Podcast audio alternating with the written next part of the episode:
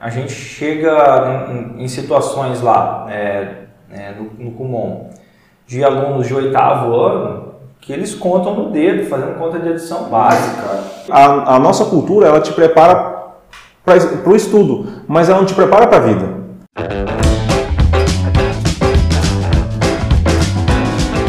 Café Brothers, App 9. Osmar Neto, boa, Boa noite. noite. Álvaro Lança, Boa noite. Tiago Tandoso, boa noite. E eu que vos falo, Will Xandó. Boa noite. Nosso convidado de hoje, ele é empreendedor de uma das franquias mais renomadas na área do ensino, Kumon. É o esposo da Bárbara e o pai do Henrique, João Paulo Couto. Seja muito bem-vindo aqui no Café. Obrigado, Xandó. Um prazer e um privilégio. Eu, principalmente, fico agradecido pelo privilégio de poder falar sobre educação, uma coisa que eu gosto, amo. Sou administrador de formação, é, mas de coração a gente é educador. E agora a gente também tem essa visão empreendedora também. E aí a gente vai tentar passar isso para quem estiver nos assistindo. E espero que, se não, to- não tocar o coração de umas mil pessoas, toque o coração de umas dez e já a gente vai transformar a vida de dez Legal, esse é o nosso objetivo. Verdade. Lembrando você que está assistindo aí o Café Brothers, não se esqueça de se inscrever no canal, nosso canal no YouTube, no Spotify e nos acompanhar também que lá no Instagram, Café Brothers 4, tá ok? João, seguinte, nosso bate-papo aqui então hoje, educação, né? É, que é o pais, filhos e o sistema de ensino do nosso país, nossa cidade, nossa região. Vamos trocar uma ideia aqui com o João e vamos dar seguimento aqui. João, seguinte, cara, teve a pandemia, pós-pandemia, rolou uma parada nova aí que pro Brasil não era novo, é normal, vamos dizer assim, não era novo, mas que em outros países acontece, que é o ensino a domicílio. Tem até uma palavra aqui da inglês, homeschooling. né, José? Homeschooling. Homeschooling, ensino domiciliar, cara.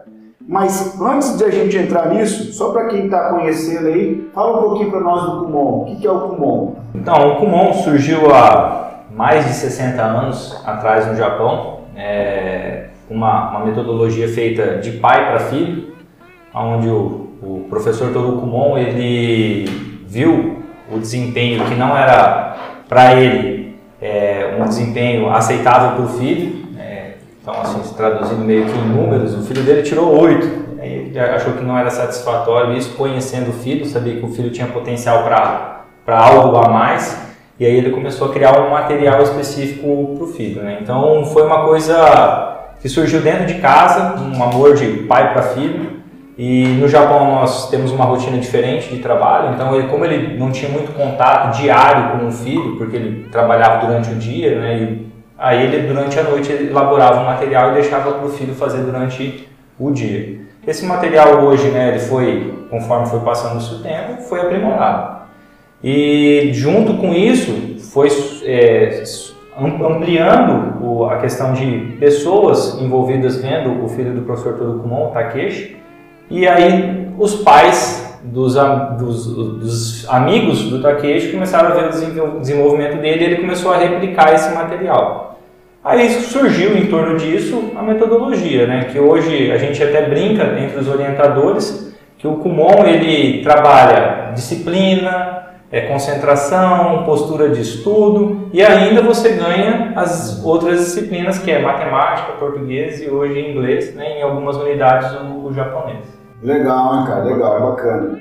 Então, como eu disse, né, falou o Kumon tal, o que é, bacana, para quem não conhece, né? Kumon.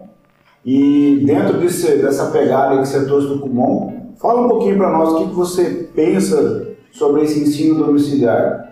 Então, é uma. Para mim é bem, bem simples é, falar sobre isso. É, aparentemente é, é uma coisa é, fácil para mim porque eu vivo isso, né, porque faz parte do próprio método onde eu trabalho. É, o Kumon ele tem tarefa diárias, então que é o Kumon no lar. Então a gente o aluno vai duas vezes na semana e a gente elabora material para o aluno fazer em casa. Então para nós isso nunca foi uma novidade. Legal. Isso, o que foi uma novidade, é, pra, vamos dizer assim, para uma sociedade como um todo, para a gente não segmentar daí pros, vamos dizer assim, para as pessoas que fazem Kumon, é, que não fazem Kumon, são, é, é, foi uma coisa muito nova, né? Porque geralmente o acesso à tecnologia que os, as crianças e os pais utilizavam era somente para, na sua grande maioria, era somente para entretenimento e não para buscar informação. Então isso teve que é, quebrar-se um pouco essa filosofia, né? Que a, o telefone, o computador, ele servia também de repente para uma forma de comunicação e uma interação entre professores, pais e, e alunos, né?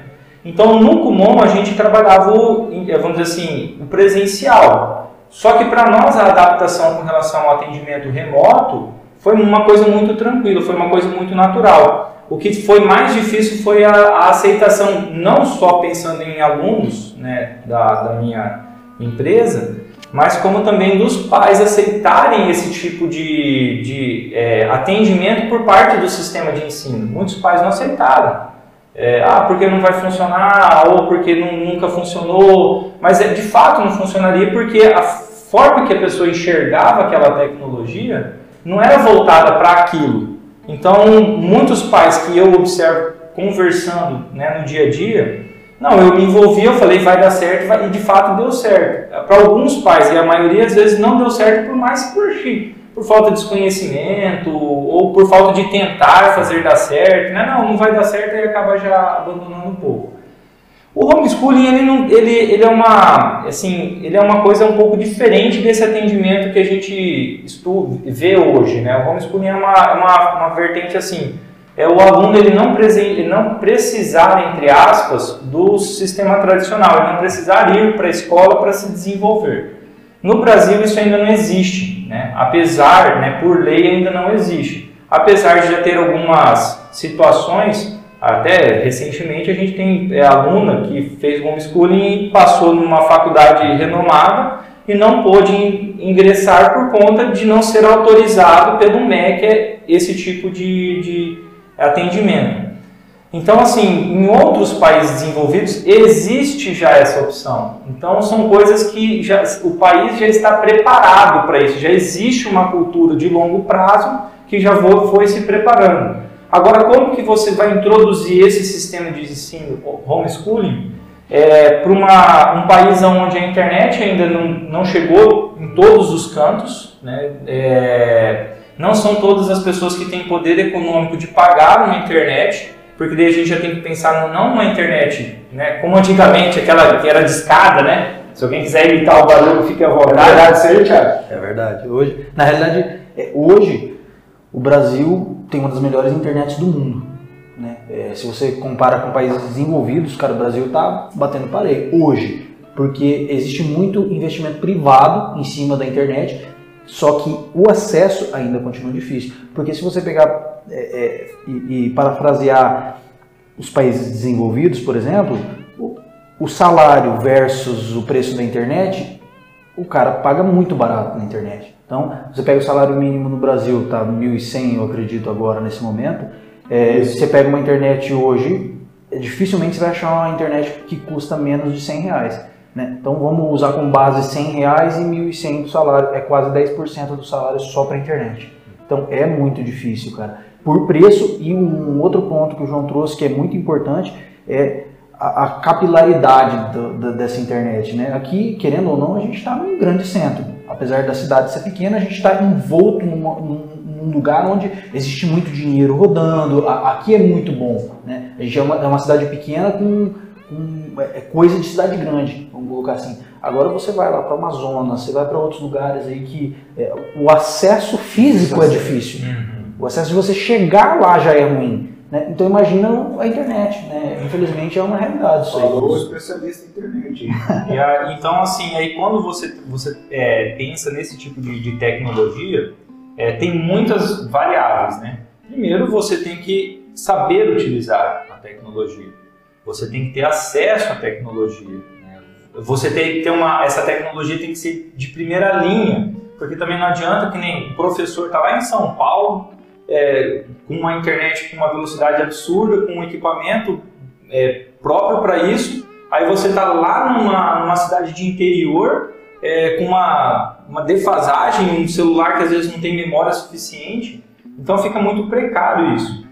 E a gente tem que ter essa diferenciação né, é, com pós-pandemia e tudo mais com essa questão de homeschooling, mas é uma coisa que a gente já pode começar a pensar. A gente pode acelerar esse processo. Porque o atendimento remoto é, é, não, é, não é a mesma coisa que o homeschooling, a gente tem que saber diferenciar. Então, o sistema híbrido que hoje se fala, que é o atendimento hora presencial, né, hora de maneira remota, não tem nada a ver com homeschooling. É, É, uma coisa é uma coisa, outra coisa é Na outra escola coisa. que a né? minha filha estuda, ela tem essa opção. Ela pode ir duas, três vezes na semana ou faz remoto né, em casa. Né? Osmar Neto, o que que você pensa aí sobre esse assunto aí que dá para dar uma adendo aí do homeschooling? O, cara, o, o homeschooling, é, após pandemia, ele veio, na verdade, sim, é um divisor, né? Por que, que eu falo isso aí? A nossa geração, né, hoje quem são os pais são pessoas que têm 25 anos, 30 anos. Esses são os novos pais. Esses novos pais pegaram uma geração que é onde, onde você tinha que ir para a escola e você seguia todo um cronograma. Para a escola, para você ir para a universidade, para você se formar, para você arrumar um emprego. Certo? Isso aí era um modelo que dava certo lá atrás. Hoje não funciona mais assim. Né? Hoje o que acontece? Você estuda, você faz faculdade, você sai de lá e você não tem um acesso a um emprego. É verdade. Não, gente, eu tô rindo, mas não é de, de- de- Eu tô rindo porque, cara, O, o momento é outro. E o que acontece? Esses pais mais antigos, ele acha que o sistema antigo funciona ainda. Então a grande, a, a grande, o grande, sei lá, é, dificuldade de implantar isso são pessoas que estão acostumadas com a coisa antiga. Entendeu? Com o sistema antigo. Então assim, ela acha que não vai dar certo. Por quê? Deixa a criança na escola, a responsabilidade é da escola. E ela tem que assumir essa responsabilidade dentro de casa. Então isso, isso é muito dos pais também. E, e no, antigamente não era assim. Ia pra escola, fazia tudo que tinha que fazer, estudava, se formava, arrumava um emprego. E, e outra, o título de formação era algo muito importante. ah, com certeza. Hoje, tem muita gente que acha que é perca de tempo. Álvaro Lanza, você como empreendedor que tem equipe em Cidolândia, tem equipe em Amambai, tem equipe em Maracaju, dentro desse contexto seu de trabalho e empreendedorismo, puxando por homeschooling, faz sentido para você? Você acha que vai funcionar no futuro, quando tiver seus filhos? Faz muito sentido, porque a gente está conversando aqui sobre isso. Mesmo a pandemia tendo antecipado muito a- a- o jeito de fazer as coisas, existe um estudo que fala que eh, leva aproximadamente 14 anos para você mudar a cultura de alguma coisa.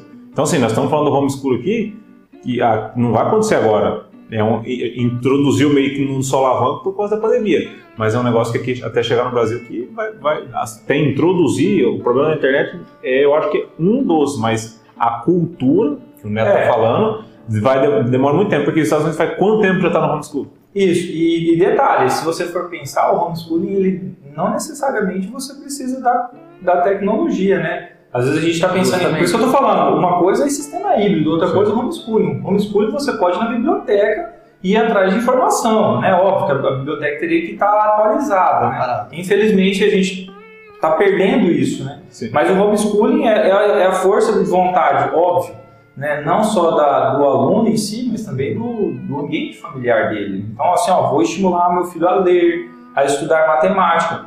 É um esforço que vai partir familiar né? e de todos os envolvidos. Né? Então, não necessariamente a internet se faz né, necessária, mas ela talvez seja um facilitador hoje para o homeschooling. Então, por exemplo, você quer pesquisar ou você quer ler um livro, você não precisa ir na biblioteca.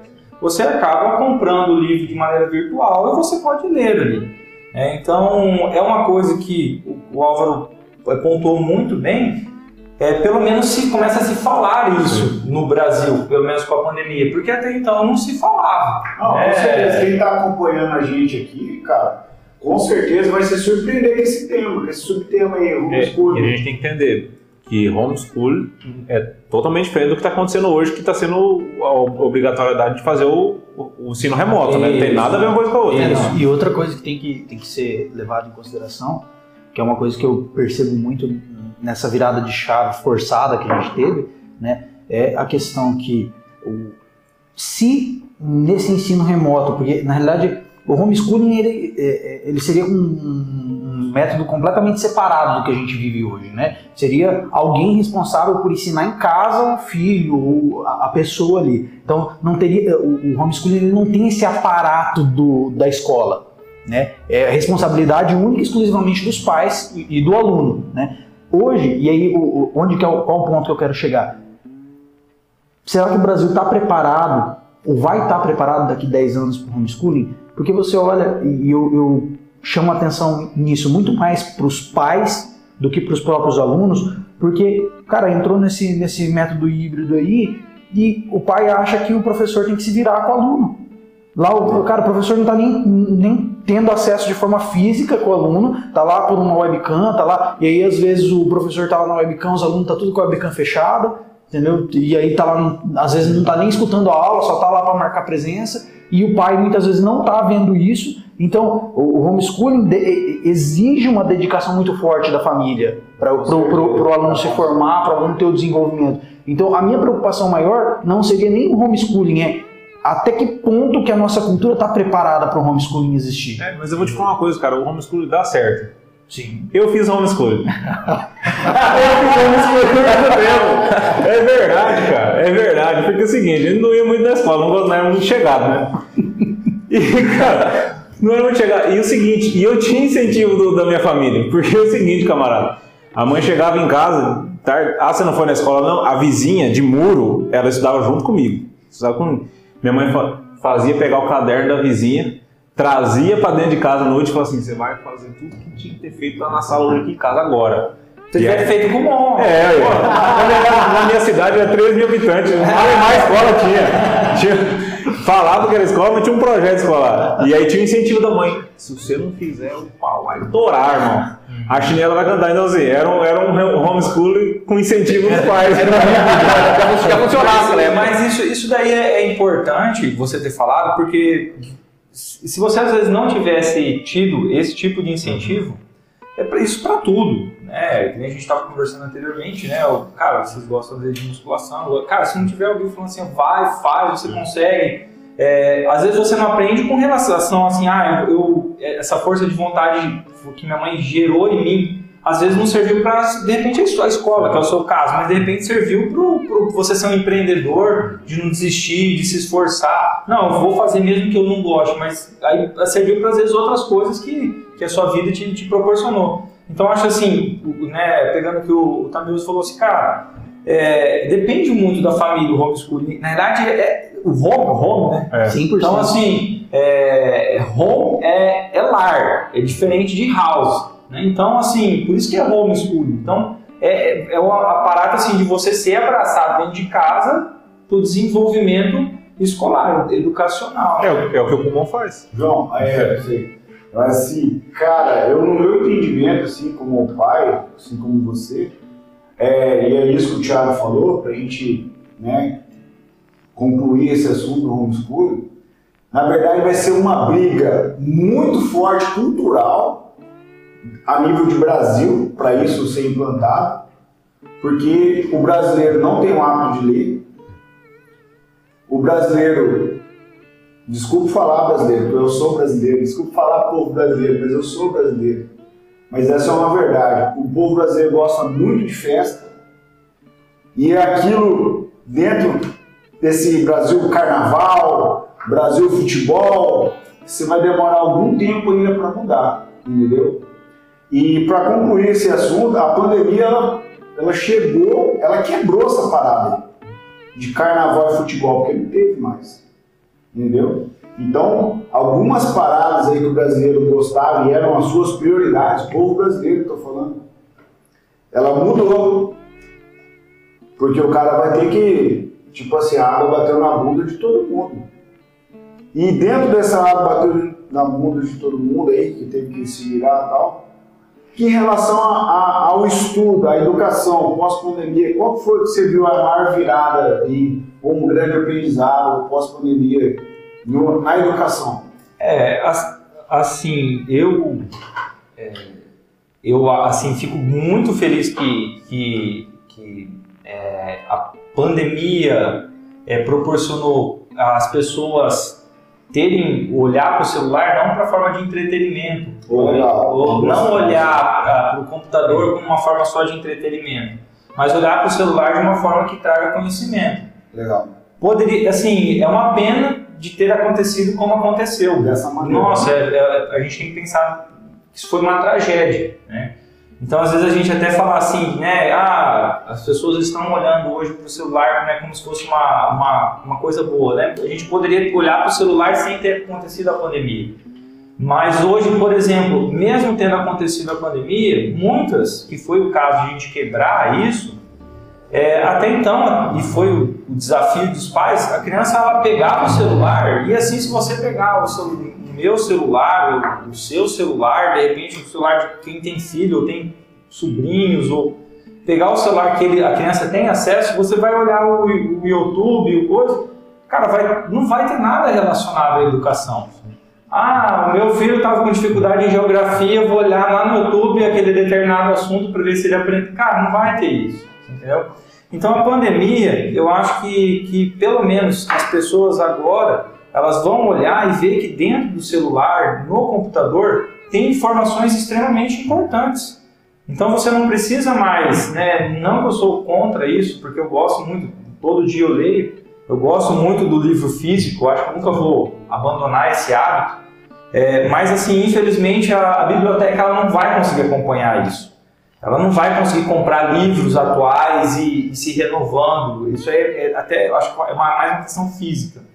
Então essa, esse pós-pandemia né, vai, vai nos proporcionar a ver que o celular a gente pode mostrar, liberar para os nossos filhos, ó, agora provavelmente, né, ó, vai, vai ter lá um, um canal que é, ensina a fazer matemática, vai ter um canal que, que ensina, vai ter um, um site da própria escola, ou, até a questão, né, a gente tem numérico, até as pessoas estão procurando mais sobre educação na internet, né, a gente tem um numérico por parte até da franquia, é, eles mostram que a procura aumentou. Então você vê assim que as pessoas já não usam mais o celular Apenas. para entretenimento, elas buscam também para educação, para buscar conhecimento.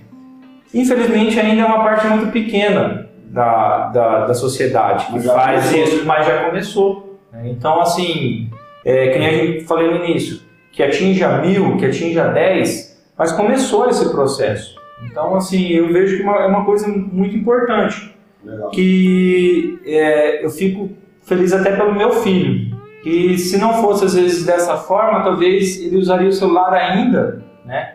É, assim, é, para para jogar, para ver TV, para ver joguinho.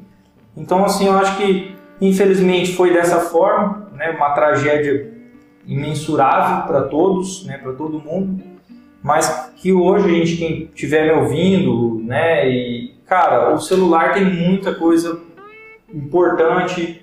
Você quiser, tem aqui livro, informação, YouTube, geografia, história, matemática, enfim. Usem isso não só para entretenimento, usem para buscar informação e conhecimento também. Isso aí.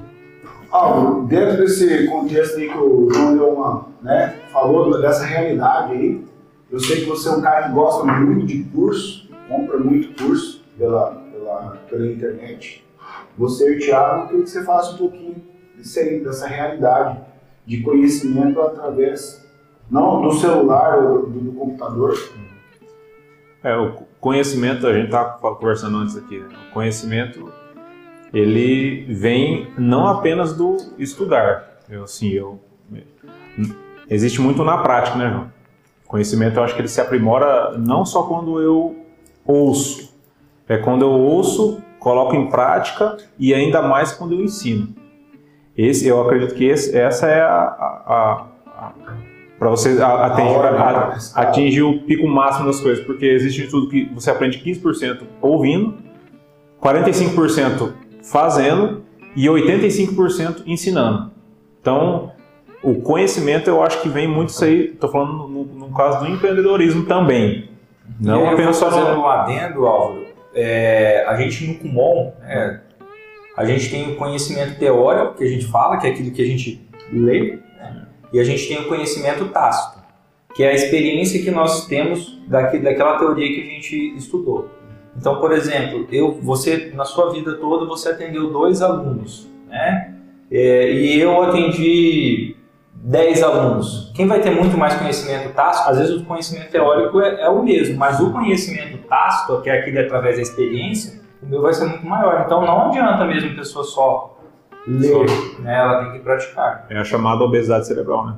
Você vê, vê, vê, vê, vê, mas não, não, não coloca em prática. É, opa, desculpa. É, para tudo que você estuda, né, sendo, sendo tecnológico, sendo livro físico, N coisas, né, sendo maneiras de, de aprendizado. Tudo que você aprende são dados, né? Você transforma esses dados em informações. Quando você começa a utilizar isso na prática, vem o conhecimento. Né? E às vezes, quando você acerta na prática ou você erra, aí você vem na sabedoria, né? Começa a ensinar. Aí você começa a Começa ensinar sobre aquilo. Justamente. Aí você começa a compartilhar o que você já passou em função do que você aprendeu. Sim. Muito bom. É, questão do, do- voltando um pouco para o foco, eu fiquei com um pouco, um pouco em cima disso aí do ensino pós-pandemia. E aí o, o Xandó trouxe o Álvaro essa questão do, do curso, do EAD. Que eu sou especialista, tá? É, é verdade, é verdade. É, Tá a gente aqui. não falou nisso ainda, tá? É, eu- eu vou, vou- vou te esclarecer aqui só para você se situar. O Xandó, ele é tão bom no EAD que final de semana passado agora ele fez um costelão EAD lá em casa. Massa, hein? A distância, irmão, a Hein, distância. já vou dar uma não fui convidado a esse É, daí. Eu já aí, sei, massa, hein? aí- aí que você não entendeu. Você foi convidado em EAD. Agora, você já Mas eu o fiquei no prejuízo porque eu não recebi.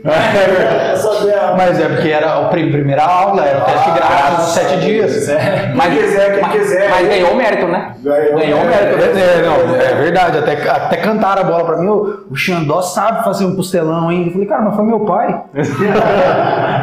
tá, mas enfim, é, eu ouço as pessoas falarem muito disso e, e é uma coisa que realmente me preocupa, porque eu tenho dois irmãos, um com 14 e um com 10 anos. É, na tua opinião, dentro da, da tua concepção de, de quem está dentro da educação, você acredita que esse, esse período pós-corona foi um tempo perdido? No sentido de aprendizado.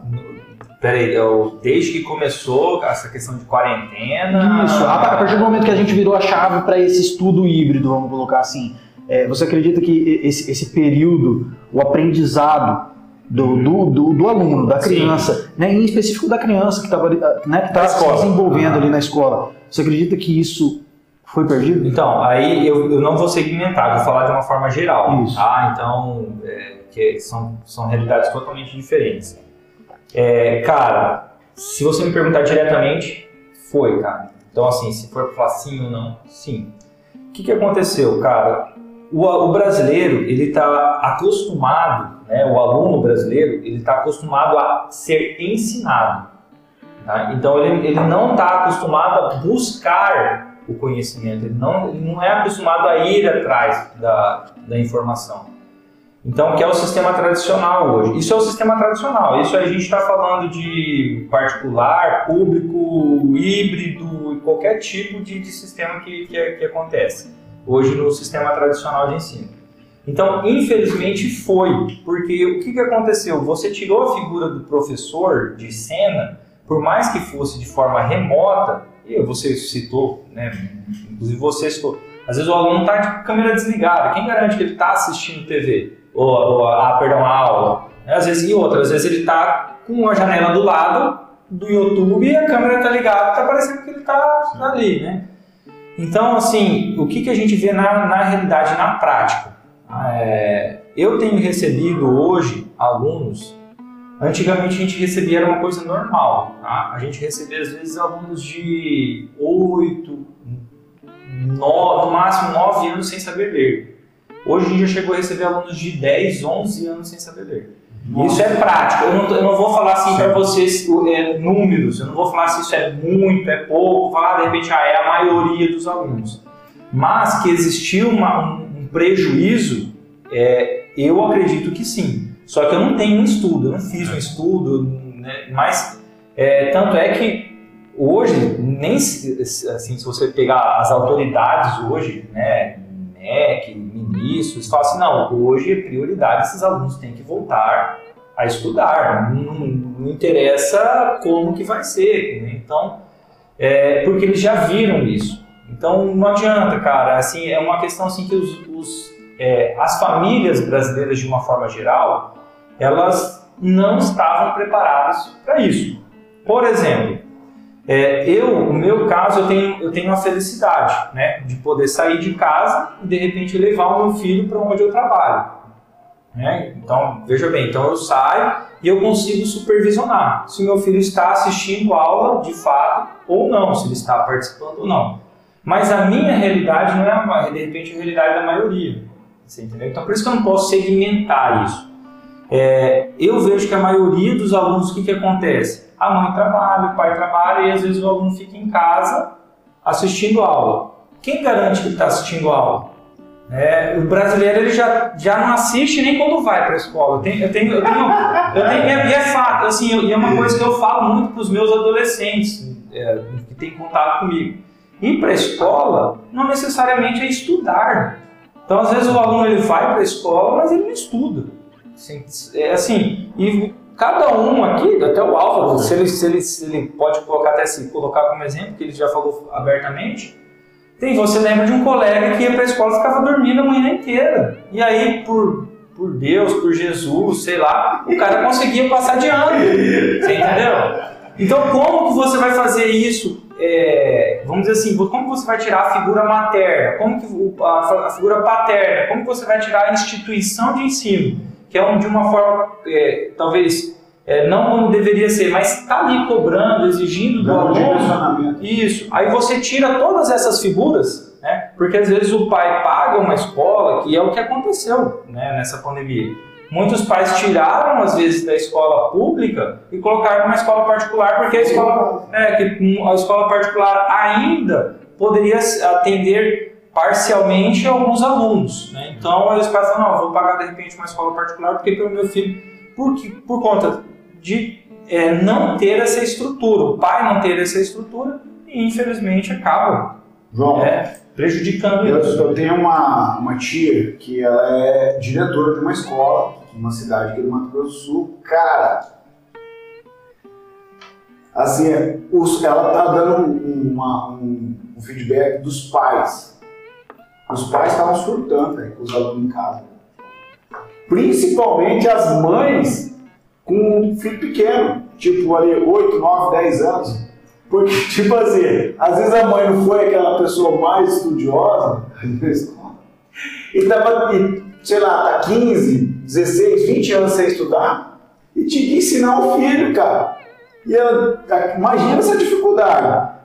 Ensinar o filho, cuidar da casa, fazer comida e trabalhar. Virou uma, cara, uma loucura, cara. A, a minha tia reportava pra gente assim, os pais estão surtando, cara.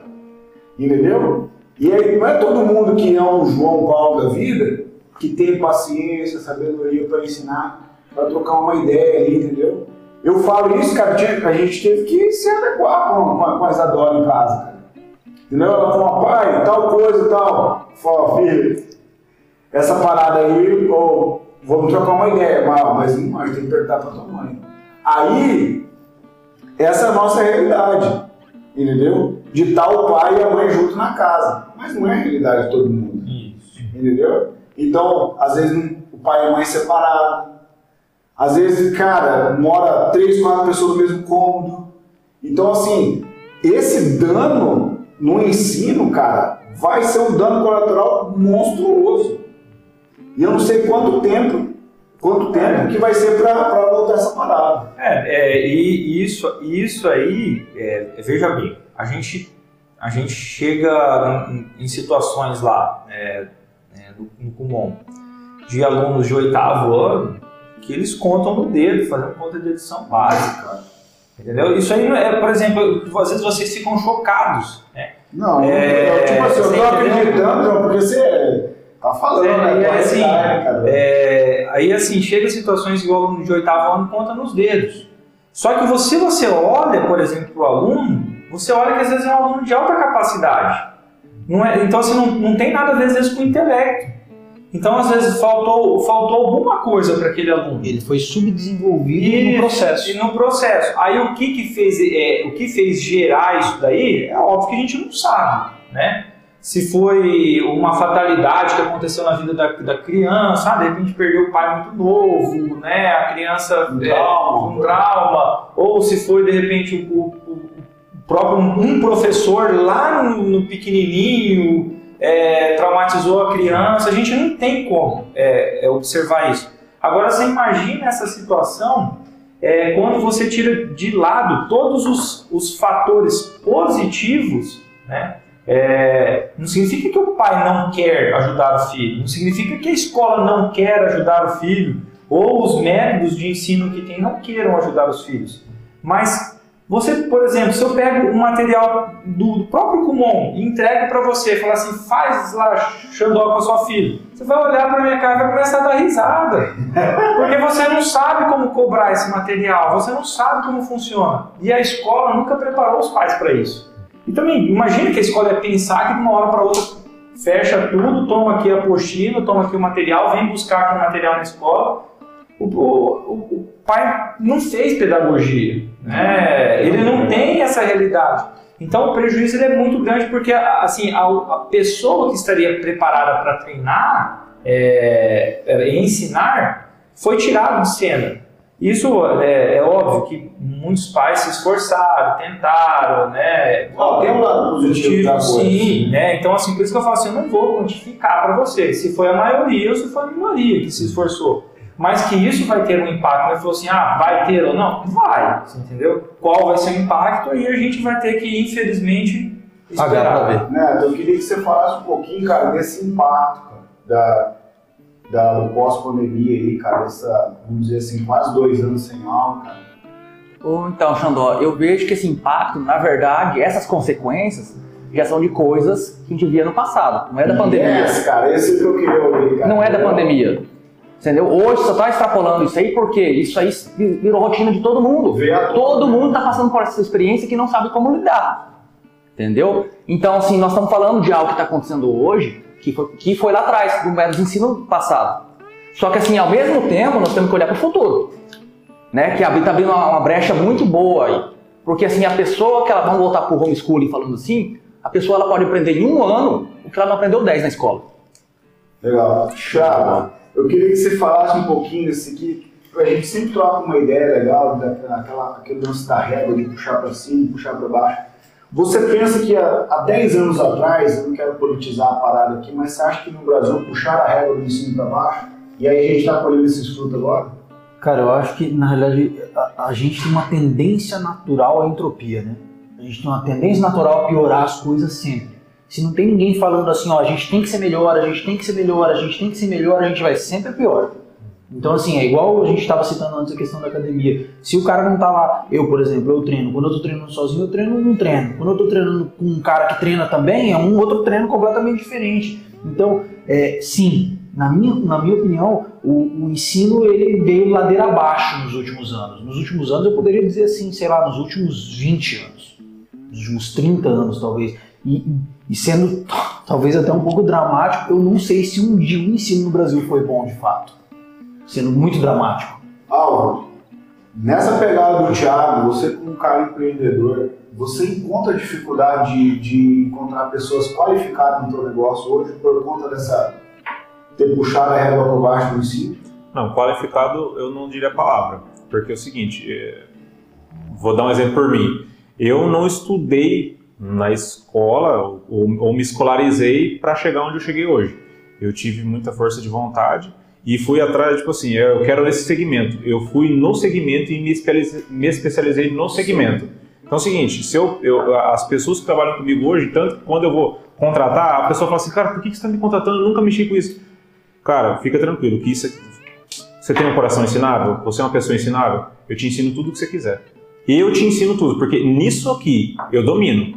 Então, se você tiver uma cabeça aberta, uma mente aberta, uma vontade, o resto a gente, a gente no caminho te ensina. Perfeito. Mas o que, que acontece? Você está pegando pessoas do zero. Agora É, tô falando, do- chega para você gente pronta, tem gente pron- pronta hoje? Cara, no meu segmento, não.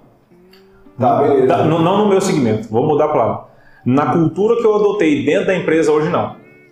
Legal, você prefere pegar do zero ali, né? E Com certeza absoluta, não tem problema nenhum. E, tipo assim, ah, não, eu não uso essa, essa palavra perder tempo. Eu não tenho problema de gastar tempo com a pessoa, investir o tempo. investir o tempo para adotar a cultura e o ensinamento que eu ensino eu. Eu, eu tipo, falo assim, ó, se você tiver vontade de aprender, eu te ensino tudo, tudo o que eu sei e mais um pouco, porque além de eu vou aprender, te ensinar o que eu sei daqui para trás e daqui para frente o que eu aprendi nós nós vamos estar junto. Legal. Nessa nova realidade, então, sim, de pós-pandemia e tal, e, e tudo isso, eu tenho entendido cada vez mais que é, a especialização, né, tanto no empreendedorismo quanto a mão de obra, você ser bom naquilo que você faz, você sempre vai ter lugar, vamos dizer assim, no mercado de trabalho. Qualquer ser o segmento, qualquer ser, mundo fitness, internet, na corretora, no Kumon, na, no meu lance que é o agro, cara, sempre vai ter, cara, espaço. A minha pergunta é o seguinte: no processo, no processo, desse, nós estamos falando de educação, é, as pessoas, para você, João, é, desse pós-pandemia, pegando a galera aqui do, do empreendedorismo, mercado de trabalho, vai ter dificuldade para entrar no mercado de trabalho? Essa galerinha que passou esses dois anos, de se encaixar vamos dizer assim, para ser um médico, para ser um, um dentista, para ser um professor? É, aí assim, é, aí eu vou traçar um, um paralelo né, é, nessa situação. É, o que, que acontece? Se você pegar o sistema hoje tradicional, que até o Neto trouxe anteriormente, você tem que passar por alguns processos. né? Então, qual que é o processo? Você tem que aprender a ler, tem que aprender a interpretar textos, né? você tem que precisar aprender a fazer contas, você tem que fazer o ensino médio, você vai precisar fazer um vestibular e você vai ter que ir para a faculdade, se for a questão de profissionalização. Meio tradicional. Isso. Então vamos, né? é, a gente até, até né, posso de repente estar falando uma bobagem, mas foi, eu não lembro exatamente onde eu escutei isso, mas é, os caras falam assim, ah, mas esse, esse, esse cara é bilionário, mas ele não, não fez, né? Não estudou, estudou. Não tem, não tem diploma, né? Que fala, né? Aí você vai ver quem que é o cara. Aí o cara é. Ele, estava em Harvard e. Pra, não, se meu filho estudar o suficiente para entrar em Harvard, já tá beleza. Então o que, que acontece nesse, nesse aspecto? É uma coisa, para mim, é uma coisa simples. É, e o Álvaro citou muito bem isso. Cara, é, você precisa estudar. Você precisa. Se vai estudar é, direcionado para o agro, né, ou para educação, para dentista, para médico, é, aí você vai ter que ver o, o seu segmento. Se eu quero ser médico, cara, infelizmente você vai ter que estudar para isso. Se você quer ser dentista, você vai ter que estudar para isso. Você não pode, pela prática, não existe mais isso, em alguns setores não existe. Pela prática eu vou me tornar médico. Você entendeu? Não, mas teve um Ah. cara, teve um cara que ele conseguiu isso aí, cara. Ele assistiu 16 temporadas do Grey's Anatomy. Colocou o jalecão, mano, real, velho, real. Eu tô te falando que isso é real. Colocou o jalecão, entrou dentro do hospital da Santa Casa de São Paulo, trabalhou dois dias como médico. E ninguém. Não, escuta isso, cara. As enfermeiras falam assim, nossa, que médico simpático, cara. Esse doutor deu alta, deu alta, entendeu? Cara, vocês estão rindo, mas é real a história, velho. No Cidade Alerta eu vi, cara. Deu alta e tal. Eu não sei que cargas d'água descobriram que ele saiu lá preso dele, né, cara? Então, tipo assim, não se aplica dessa forma, né? Tem que estudar mesmo. Tem que, é, é, aí assim, aí você vai precisar passar pelo método tradicional. Processo. Por isso que o, né, voltando, não querendo, mas sem falar, por isso que o homeschooling ainda no Brasil não é autorizado, porque é, o que comprova que essa pessoa passou por esse, por esse é processo, É, a, gente, né? a gente pega aí, aí você pega um, que o buraco é muito mais embaixo, porque a forma como o Brasil trabalha em cima da corrupção. né? Você pegou um ponto importantíssimo aí, porque muitas vezes o cara simplesmente vai lá, vai assinar com homeschooling, manda para um maluco lá que ele joga o dinheiro na mão do cara, o cara assina que tá aprovado e tá tudo bem, tá formado. Entendeu? É, é uma, por isso que eu falo, assim, é uma questão mesmo cultural. Assim, eu, assim, eu ve- eu vejo muito a questão até, até mesmo de Maracaju. É, E aí vocês me corrijam se eu estiver errado. Eu, eu sou totalmente aberto a isso.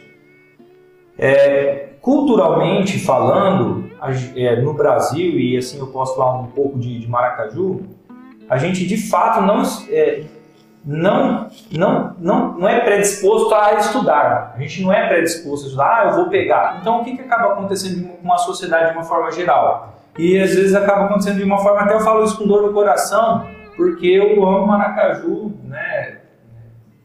Não sei se eu sou nascido e criado, aqui, não posso falar que eu amo mais que vocês, mas eu amo muito Maracaju.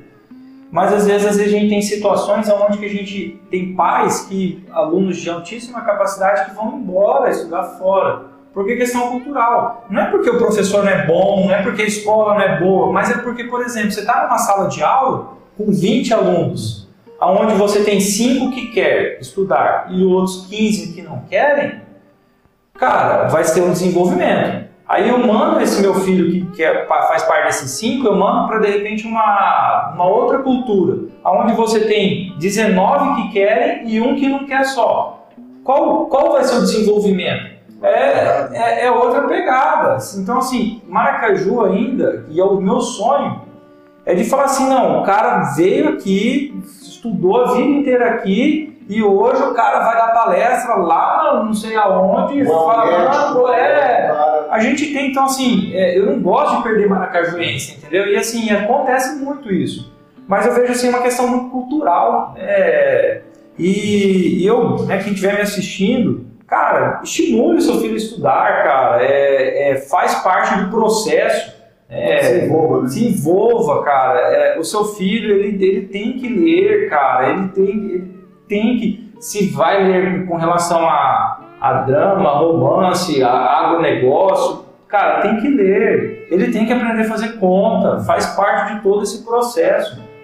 Para que ele lá na frente, se ele quiser ser é, médico, dentista, ou não quiser fazer faculdade, abrir um negócio, quiser empreender, né? Não necessariamente quem, quem empreende não precisa ter formação, né? É porque muitas coisas assim, ah, o cara, porque eu já vi muita bobagem, né? Infelizmente, às vezes a gente acaba tendo que escutar isso, que o cara, ah, não, eu deixei de, de, de estudar para me empreender. Não necessariamente, eu deixei de fazer uma faculdade porque eu quis empreender. Isso é bobagem, não necessariamente uma coisa é, Tem a ver com o é a ver com a outra. Você pode empreender e fazer uma Quem, faculdade. quem falou isso aí nunca empreendeu na vida. É, então, é. E às vezes a gente. Aí você vai Aí E aí, e aí, assim, e aí se eu te falar que eu já escutei de, de, de pessoas que hoje são bilionárias isso, que se dizem né, empreendedores, a gente não quero citar nomes nem nada, e você vê o cara falando, não, eu deixei de fazer determinado tipo de coisa porque eu queria empreender. Beleza. Uma coisa que o Neto me fala muito, às vezes a gente, talvez o cara, se o cara tivesse estudado, né, eu acho uma bobagem isso também, mas às vezes o cara perde o time. Beleza, perdeu o time para aquilo, mas se você é um empreendedor, você perdeu para aquilo, mas lá para frente vai ter o time para outra coisa, né? Então, Só detalhe, quando a gente fala estudar, não é estudar em escola, né, gente? Quando estudar é, que nem falou assim, é você, você partir do princípio que você quer fazer aquilo lá. Independente da forma que vai ser.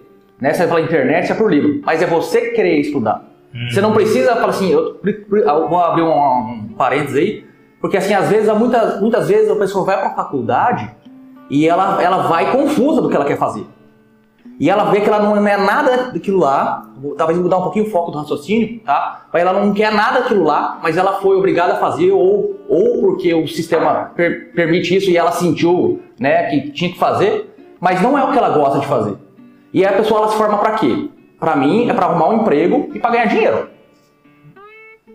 Posso estar errado.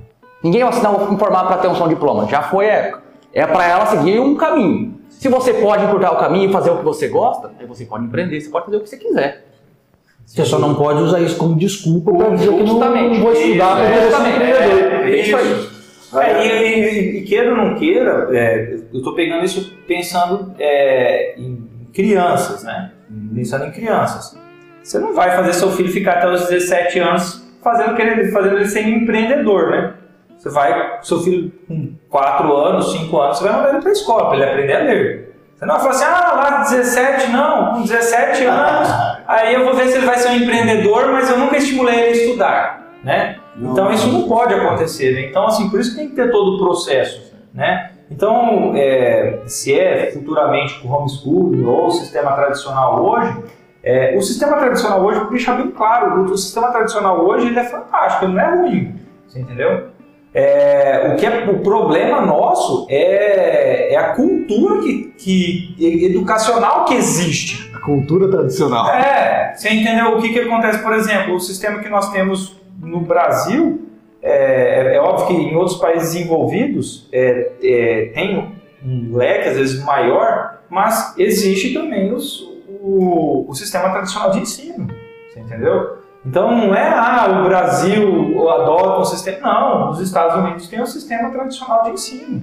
Entendeu? É, a gente tem, tem situações, então, assim, que a gente deixar que fala assim, ah, cara, o sistema tradicional de ensino é falho. Não, ele não é falho. Eu acho que ele pode se desenvolver, ele pode ser aprimorado, pode, pode ser aprimorado. Isso, sem dúvida nenhuma. A única questão do ensino tradicional, que eu acho que o ensino tradicional peca, é você colocar 30 pessoas dentro de uma sala e achar que ah. todo mundo é igual.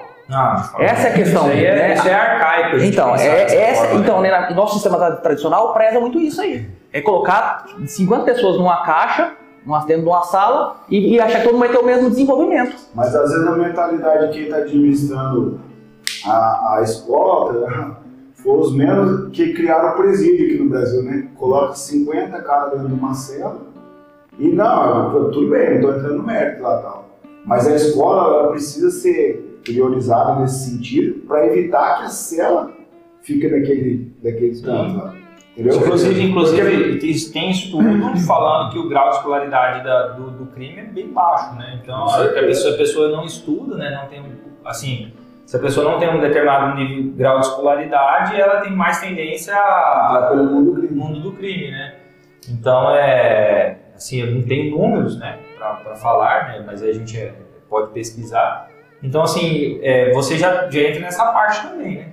Dando seguimento ao nosso papo aqui, João, o seguinte, cara, uma dúvida aqui do Café Brothers aqui, a gente já trocou ideias na, na, vamos dizer assim, nas entrelinhas aqui, eu, os meninos aqui, o Thiago, o Neto, o Álvaro.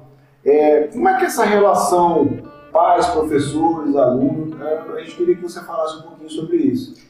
Cara, eu acho extremamente é, pertinente e eu acho que eu, talvez seja um dos, para mim, seja um dos melhores tópicos para a gente conversar e discutir, que é uma, um elo que infelizmente está se, se é, enfraquecendo. Né? A gente está perdendo muito essa questão, né? pais, professores e alunos. A gente está meio que parecendo aquela questão, já está meio que individualizando o negócio. E o que, que eu percebo na, é, no Kumon? O pai que é envolvido com a educação do filho, né? ele é envolvido com, com criar o filho, educar, ensinar, o, a criança ela tem um desempenho muito além daquele que você percebe que não tem o mesmo respaldo familiar. É, e isso eu vejo que assim cada vez mais esse afastamento, né, aquela questão de distanciamento, distanciamento melhor isso, é, ele está atrapalhando o sistema é, educacional. Por que, que, eu, que eu digo isso? É, muitas vezes hoje a gente pode ver, e vocês estão prova disso, talvez mais do que eu, né, que eu, eu sou ainda meio arcaico com as redes sociais, é, mas assim, o que eu vejo, o, o pai ele bate foto numa viagem, ele bate foto na academia, ele bate foto, no meu caso, andando de bicicleta, é, ele bate no trabalho, ele bate foto, mas ele não bate uma foto com o filho estudando. Ah, aqui ó, eu meu filho estudando, né? Você, raramente você vê uma, uma, uma situação como essa. Então não estou falando que, é que o pai ele não ama o filho, é, ah, porque não há, né? às vezes ele ama de outra forma. Mas isso acaba refletindo diretamente no desenvolvimento educacional dele, né? no sistema dentro da escola.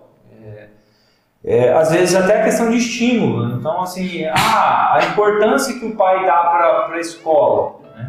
Ah, o meu filho, que nem assim, eu estou dando meu exemplo porque é meu exemplo, não porque eu acho que eu sou certo, né, ou estou errado. É a questão que é o meu filho e a gente faz dessa forma.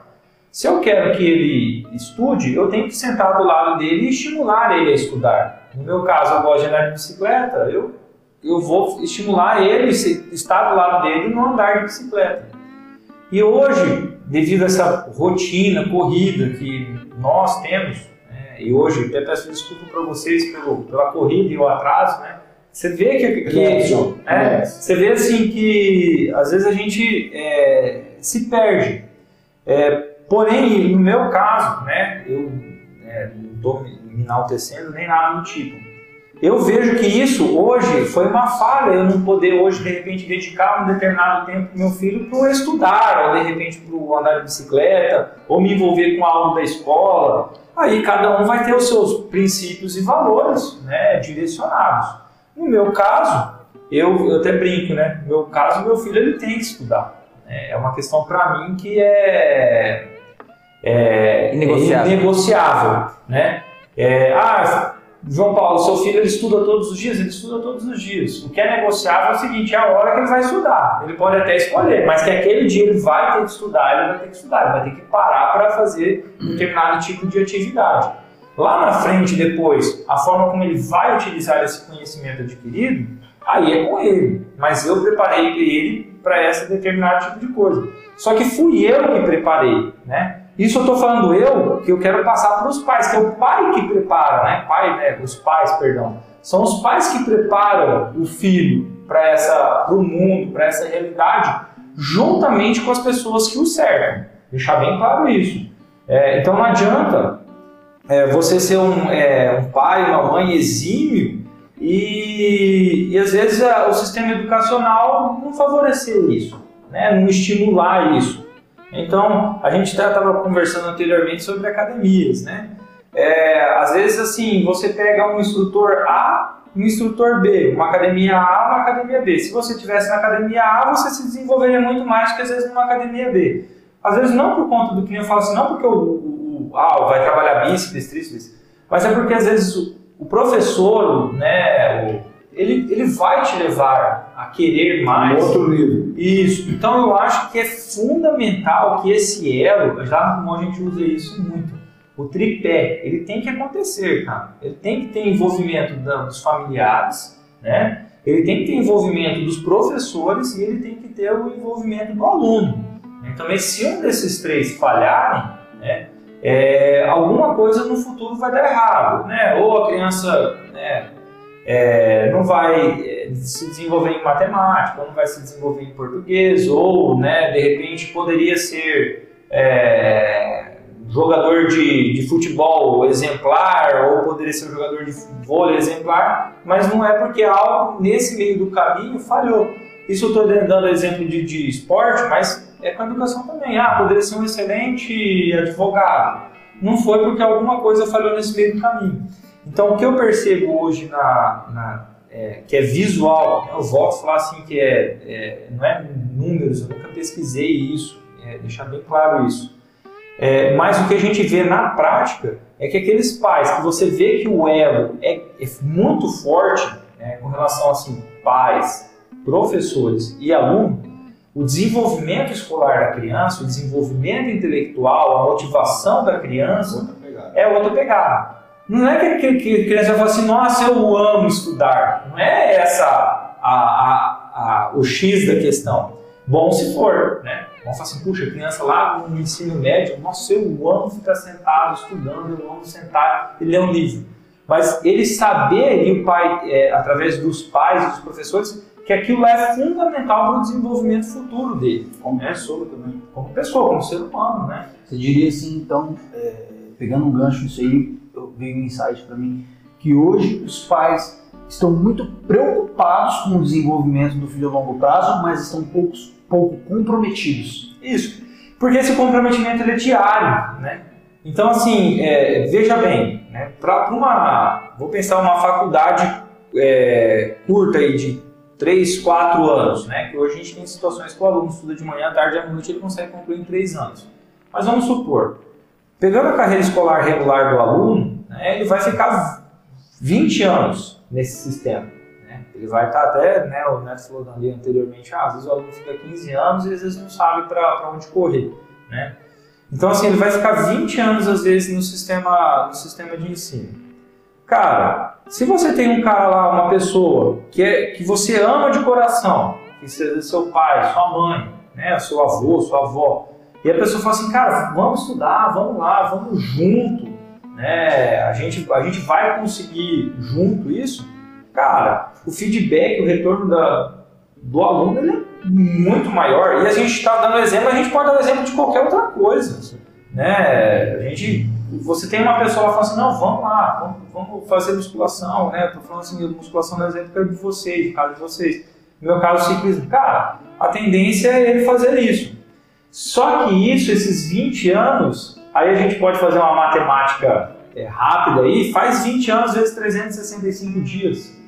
Isso aí é diário, é uma construção que vai acontecendo desde a criança quando ela nasce até ela se concretizar. Ah, se o cara de repente ele é, terminou o ensino médio e de repente ele viu, né, pegou um feeling, um time de abrir um determinado tipo de negócio que não tem nada a ver com aquilo que ele, é, a formação acadêmica dele. Beleza, mas ele estudou, ele preparou, ele, porque às vezes assim, isso fez com que ele tivesse a percepção que aquele era o time, né? é, que aquele era um negócio que para ele seria satisfatório, seria feliz, ele ficaria feliz e ele ganharia dinheiro com isso.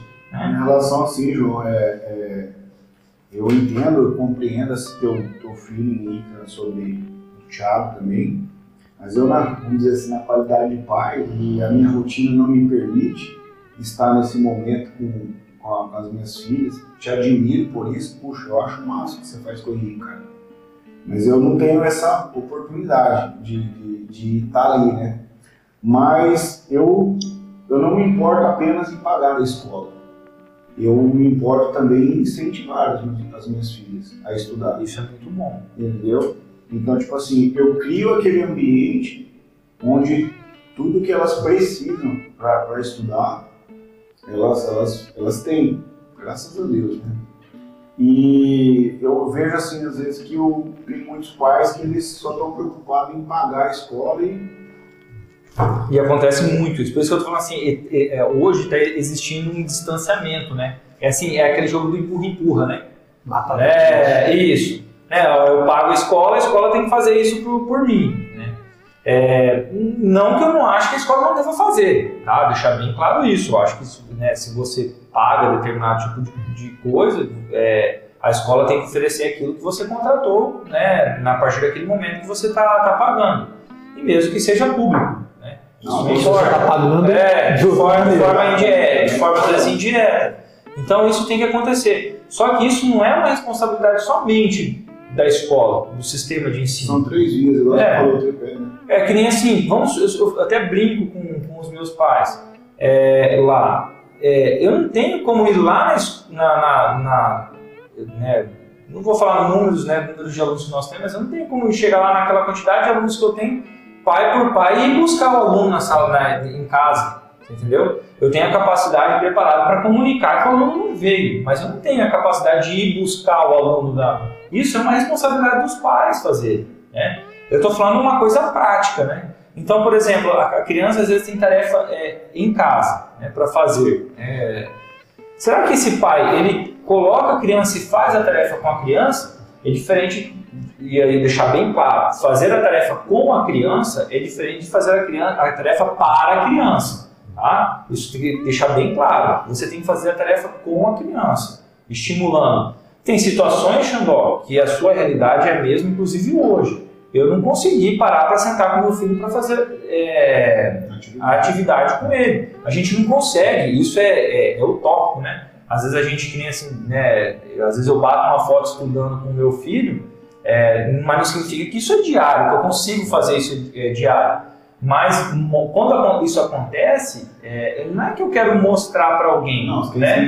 Isso, eu quero, eu quero falar assim, ó, é, cara, porque muitas vezes acontece assim, poxa, é, como que o seu filho é, consegue fazer contas de multiplicação é, tão rápido? Por exemplo, é, às vezes crianças da mesma idade do, do Henrique, né? Por exemplo, eu, eu, eu fico, eu digo, o chocante devia ser o contrário, né? O chocante devia ser assim, como que o, seu filho não consegue fazer tão rápido quanto ele? Né? Porque na idade do Henrique, ele- os, todos os alunos já deveriam estar fazendo, né? Então alguma coisa aí tá, tá falha. E eu vejo isso que, independente do meu método de, de ensino ou qualquer outro, né? É, passa pelo é, crivo dos pais, né? Então, por exemplo, é, Álvaro, às vezes você não precisa ter formação acadêmica, você não precisa nem ter ensino fundamental 1, 2, ensino médio, para você cobrar tabuário do seu filho.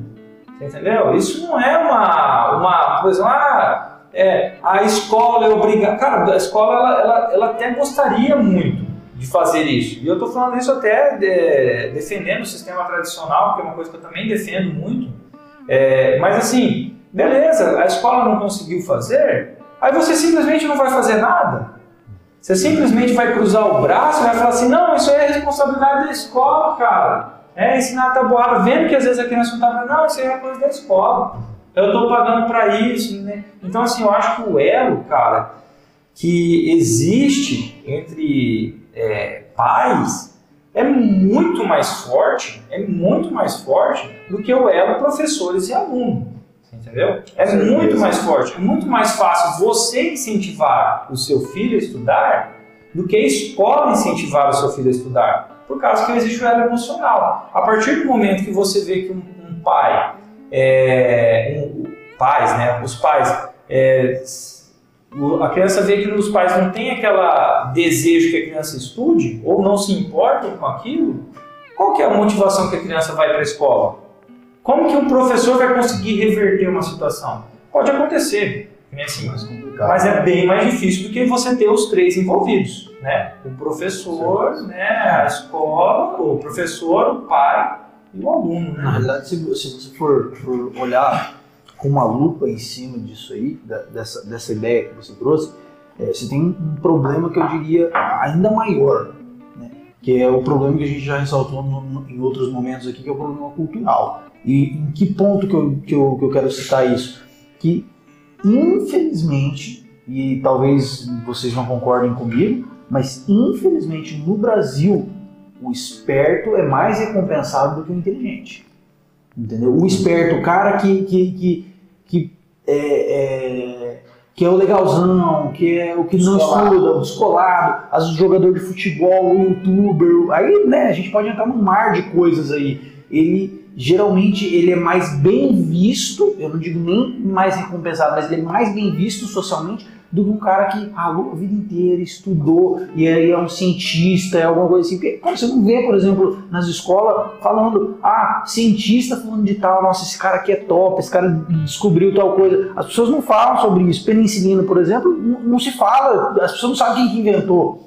Entendeu? Agora, as pessoas sabem, por exemplo, a, a música mais tocada de sertanejo.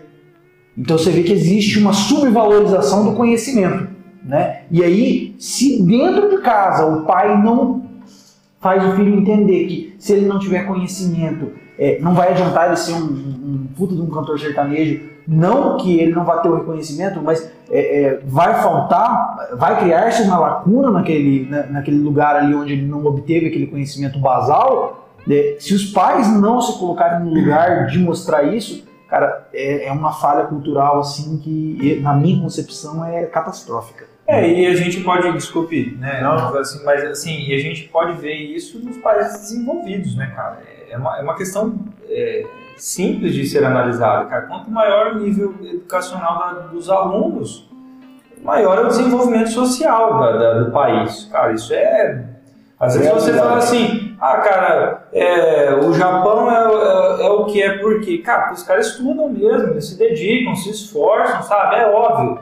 É, cara, né, a gente pega outros países, né, a gente, a gente pega, por exemplo, Taiwan, Singapura, até a gente tem, estão com problema social vivendo agora, né, mas assim, é, é um, é um país que, cara, é minúsculo, só que assim, as pessoas eh, são potências econômicas porque, cara, a galera estuda mesmo, você entendeu? Tem situações, né, que a gente vê na- na- no mundo, aonde é, países que têm que até penalizar instituições de ensino que ficam abertas, por exemplo, de madrugada.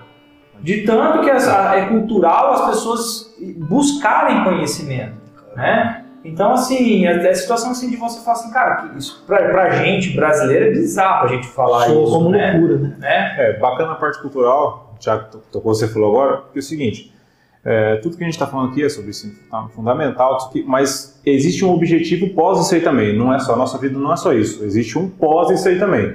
E eu acredito que a maioria das pessoas que vão nos assistir, inclusive, são pessoas que estão nesse pós, nesse pós. E eu tenho, eu tenho uma, uma treta com o- a cultura do- da educação brasileira, porque é o seguinte, como que eu enxergo um pouco disso?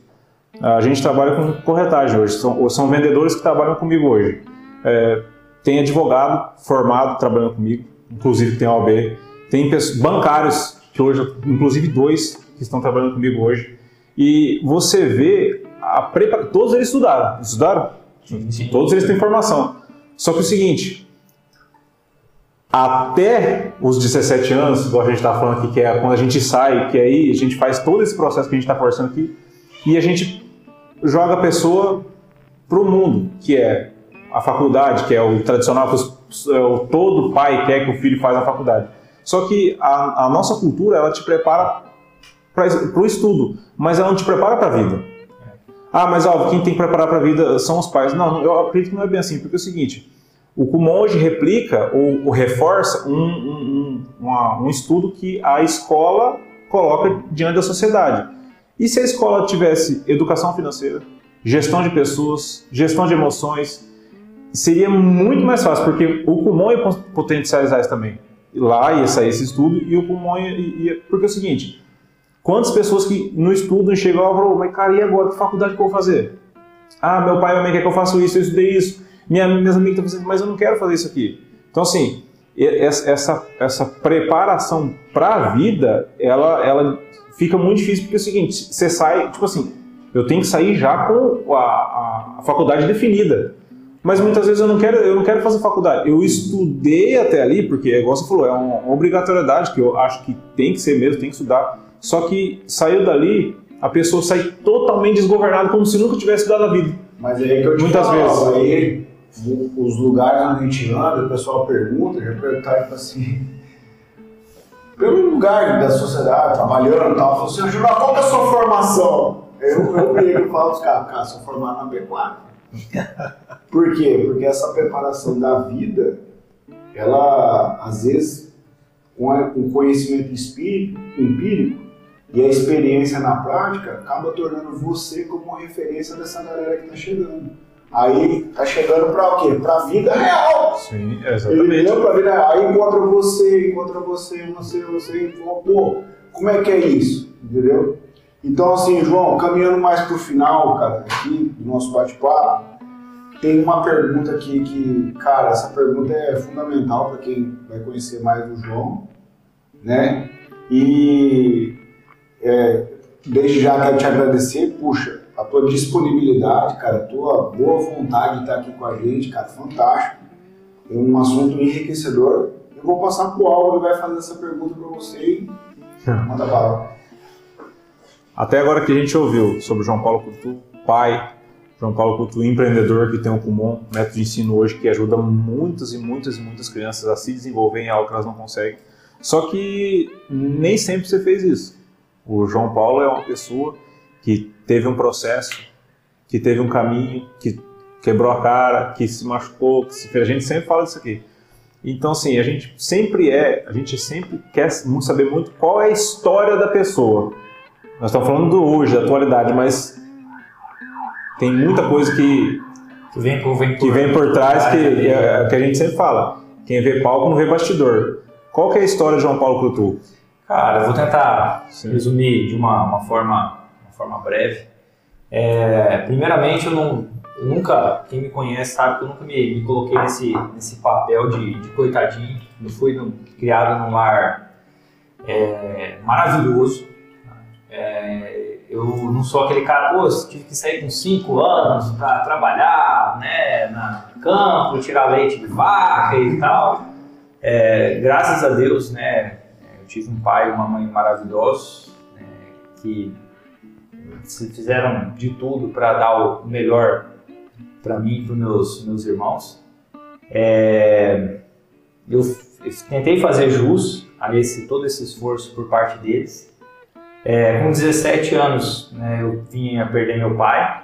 É, meu pai, na época, já era orientador, fui ele que, que trouxe a unidade de Maracaju primeiramente para é, trouxe a unidade para Maracaju do Kumon.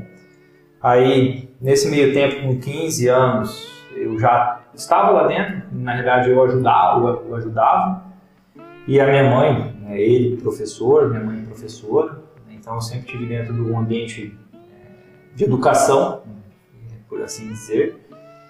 E aí com 17 anos, meu pai veio a falecer, né, infelizmente um infarto fulminante, a gente não teve nem condição de poder ajudá-lo de uma forma ou de outra. E aí, é, minha mãe, nesse meio tempo, assumiu a unidade do Kumon e isso eu fui estudar em Campo Grande. Durante é, dois anos eu fui fazer engenharia. Era uma coisa que eu amava, né? inclusive eu amo cálculo. Aí fiquei durante dois, um ano e meio em Campo Grande, né? E nesse um ano e meio eu fui uma semana, que foi o que aconteceu de eu não eu ter desistido da faculdade esse um ano e meio, eu, depois de esse um ano e meio, uma semana, em duas semanas eu fui assaltado, tentaram roubar meu carro lá, né, assaltado a, a mão armada, tentaram roubar meu carro também, uma outra situação, e uma outra situação ainda eu atropelei um cara de moto. Mas foi, foram três fatalidades assim, distintas em duas semanas. Aí eu tinha acabado de perder meu pai, cara, era, fazia seis meses que eu estava em Campo Grande eu tinha mudado para Campo Grande e tal, e eu falei assim, cara, alguma coisa tá, não tá certa aí, né? E aí, por planos de Deus, eu voltei para Maracaju, eu comecei a fazer administração aqui. Eu, assim, eu sempre, tive, eu sempre tive vontade de ser dono de negócio, né? Antigamente não existia essa palavra empreendedor, né? Então, sem empreender. Mas eu sempre tive essa vontade. E aí, é, e nesse meio tempo que eu fui, comecei a fazer administração, fui me encantando, cara. Eu falei assim, poxa, que massa, né, cara? Você conhecer o, esqueleto de uma empresa, como que funciona, né, cara? Você tem é merchan, é RH, é contabilidade e tal. Eu falei, pô, que massa isso aí, cara. É, é, cara, é sempre que eu quis fazer, né? E aí, nisso, né, fiz alguns estágios, né, com agricultura. E nesse meio tempo, para ajudar a minha mãe, que minha mãe assumiu depois que meu pai faleceu a unidade do Kumon, para ajudar, eu comecei a dar uma mão para ela, né? E na época, a, gente, a nossa unidade era muito pequena. É, assim, vou compartilhar com vocês, mas a gente tinha 20, 30 alunos na época. E assim, eu nunca via aquilo lá como uma fonte de renda, né? E só que apesar de eu gostar muito de, de, de de estudar, eu sempre gostei muito de. Na realidade, assim, eu sou uma pessoa, né, talvez o neto, né, talvez mais próximo de mim hoje, eu sou uma pessoa que eu não gosto de não saber as coisas, né? Se você alguém me fala alguma coisa que eu não sei, no outro dia eu já vou buscar informação, às vezes até discuto sem saber, mas eu vou buscar informação. Então foi uma coisa que sempre, então foi veio bem a calhar. Nesse meio tempo que eu fiquei trabalhando com minha mãe, a unidade passou de 20, 30, passou para 40, 50. Né? Falei assim, poxa, Cara, que massa, cara. E assim você vai se encantando com o método, né? Com o bom, cara, e tal, tal. E trabalhando, inclusive na, na época ainda ela, ela era a orientadora. Nós chamamos, chamamos a pessoa responsável pela unidade como orientador. E aí, nesse, nesse intervalo aí, eu me formei. E aí a minha mãe falou assim, ó, oh, João Paulo, eu já não aguento mais, né? Porque né, uma coisa é você ter uma, uma unidade com 20, 30 alunos, né? Você tem um, dois problemas, né? Aí você pensa numa unidade né, muito maior. A minha mãe com 60 e poucos anos falou assim, não, João Paulo, essa parte eu já não aguento mais, daqui para frente, né? Ou você toma conta do negócio, ou a gente vende a unidade para outra pessoa. E aí, vender não, a gente fecha a unidade, né? E você vai trabalhar com outra coisa. E eu fiz uma decisão, inclusive eu fazia estágio de, é, no ramo de agricultura, e aí eu falei assim, não mãe, eu vou, eu vou, vou assumir, eu vou comprar a franquia. Aí eu acabei comprando a franquia, né? É, passei por todos os trâmites legais. E cara, nisso daí eu, eu vi assim uma, é, uma coisa que me faz muito feliz. Para você ter uma ideia, hoje eu tenho, é, não precisam fazer as contas, tá? Eu tenho 36 anos, mas fazem 20 anos, cara, que entre aspas, direto ou indiretamente eu tô dentro do Kumon, cara, é uma coisa que eu amo fazer, é, de verdade. Eu comecei fazendo por amor, né? Graças a Deus hoje a gente tem uma situação que a gente pode viver, né, e proporcionar algumas coisas para para nossa família, para nossa equipe. Né? A gente ainda está galgando algumas coisas ainda como empresa, mas cara, eu faço uma coisa que eu amo muito. Eu amo ajudar situações. Eu não sei se é, é, o, é o, melhor exemplo a ser é, a ser a ser dado. De repente é uma coisa de repente chocante. As pessoas, nossa, né? o cara está querendo falar coisas chocantes. Mas às vezes a gente recebe situações onde a gente está pessoas é, fazendo um paralelo como se fossem pessoas de ruas com relação à educação. Às vezes você chega pessoas que chegam no quarto ano, quinto ano sem saber ler. Você poder ajudar aquelas pessoas vai muito mais a questão financeira, entendeu? Hoje a gente vive no mundo capitalista. Né? Eu gostaria de estar andando de arte sem, é, é, é, no mar do Caribe sem cobrar nada pelo que eu faço. Mas hoje o mundo não é desse, dessa forma. Então eu vi isso hoje, trabalhar por amor né? é, e, ser e, ser remunerado por isso. Né? É, não, assim, é, é, é pensando diretamente, eu comecei trabalhando por amor. Não estou falando que eu, que, eu, que eu ganho muito dinheiro, não é bem... Infelizmente no Brasil quem trabalha por educação trabalha por amor ainda, né? Quem sabe daqui 10, 20 anos a pessoa possa pensar, vou trabalhar por amor e ganhar dinheiro com isso. Ainda não é a minha realidade. É, mas eu vi assim uma forma de poder ajudar a sociedade, poder ajudar pais que chegam às vezes chorando é, dentro da, da, minha unidade, falam assim, pelo amor de Deus, você é o último recurso. E depois de um ano, o Neto foi extremamente feliz de falar assim, às vezes a criança evolui em, em um ano de, de, de às vezes a criança evolui o que não evoluiu em 5, 6 anos. Então, cara, eu sou muito feliz porque o, o, o resultado é extremamente satisfatório. Então, isso aí é um, um breve é, relato. Eu tenho hoje um filho maravilhoso de 8 anos, uma esposa fantástica, parceiraça minha, é, que me ajuda nisso daí. É, uma das coisas que é, eu acho que eu mais agradeço né, pela minha escolha que eu fiz, não estou falando que a minha escolha é a melhor escolha, né, não quero de forma nenhuma né, mas é uma coisa que contribuiu muito é, na educação do meu filho. Né? Então eu aprendi com o erro de alguns pais, aprendi com o acerto de alguns pais, eu consegui colocar tudo isso dentro de uma, assim, de, um, de uma... Um compilado? É, é uma, como é que fala? Uma batedeira, não sei. Aí assim, e aquilo lá eu consegui transformar na educação hoje que eu vejo o meu filho, né, como resultado disso eu vejo também no resultado de outras crianças né, que, que fazem o Kumon, também pessoas que também não fazem, não necessariamente, né, falam assim, ah, que faz Kumon, não, não necessariamente, né, mas é o meio onde eu estou inserido. Então, eu consegui fazer esse compilado, né, e, e pude é, transferir isso para o meu filho, graças a Deus, quem o conhece, né, e dá feedback dele, eu me sinto muito é, desculpe a vaidade, né? mas eu me sinto muito feliz é, comigo, com a minha mãe, é, com meu finado pai, com a minha esposa, com meu sogro, com a minha finada sogra, que a gente conseguiu juntos, né, e agradecendo também aos meios educacionais que também estão inseridos, é, levar a receber elogios, né? Ah, o seu filho é muito educado, nossa, como que ele é esperto. Então eu fico muito feliz por isso. Agradeço né, a cada um de vocês. É, Prazer foi nosso. Né? É, nome Álvaro, Neto, Rabioso, Xandó.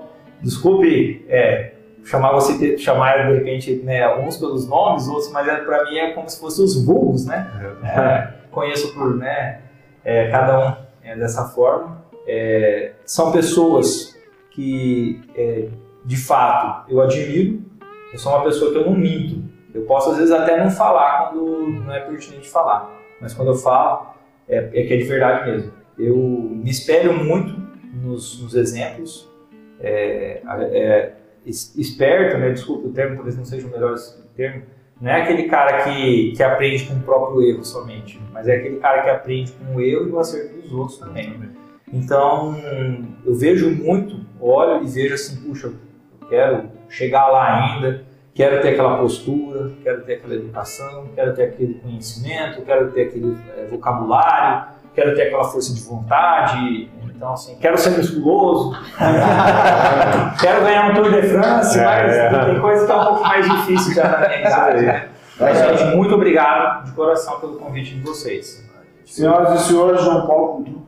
Aí, essa é a salva de palmas, velho. Aê! Vulgo repolho. Ô, João, agora para a gente encerrar, quem quiser te encontrar nas redes sociais, quais são as suas redes sociais? Então vamos lá, estou no Instagram, arroba João Crutu, né, no Facebook João Paulo Crutu também, pode me encontrar também como arroba João Crutu, né? Então, é, por enquanto são só esses meios, a gente está trabalhando em alguns projetos para poder ajudar os nossos. obra aí, cara. Né? É, A gente tem uns projetos aí. Arte digital é com nós. Então, a gente está trabalhando nos projetos aí futuros, já de, de a gente tentar poder é, ajudar cada vez mais, mais pais, voltando, desculpe, né, de repente chovendo no molhado, é, voltar essa causa pais, alunos e professores. Eu estou trabalhando em uma coisa, é, estudando, já colocando no papel, tá Legal. faltando algumas práticas aí para colocar Mas vai rolar bem coisa boa por aí. né? Maravilhosa, se Deus quiser. Galera, estamos encerrando hoje. Muito obrigado, Thiago Tamioso. Tamo aí. Quero agradecer em especial a uma pessoa que tem proporcionado esse espaço que o QG acelere.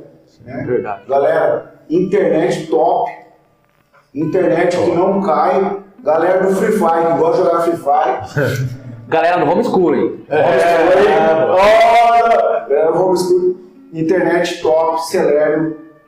Rosmar Neto, obrigado. Obrigado, boa noite para todos aí. Obrigado. Tamo junto. Cara, só agradecer, João. Muito obrigado. Deu uma aula para nós aqui.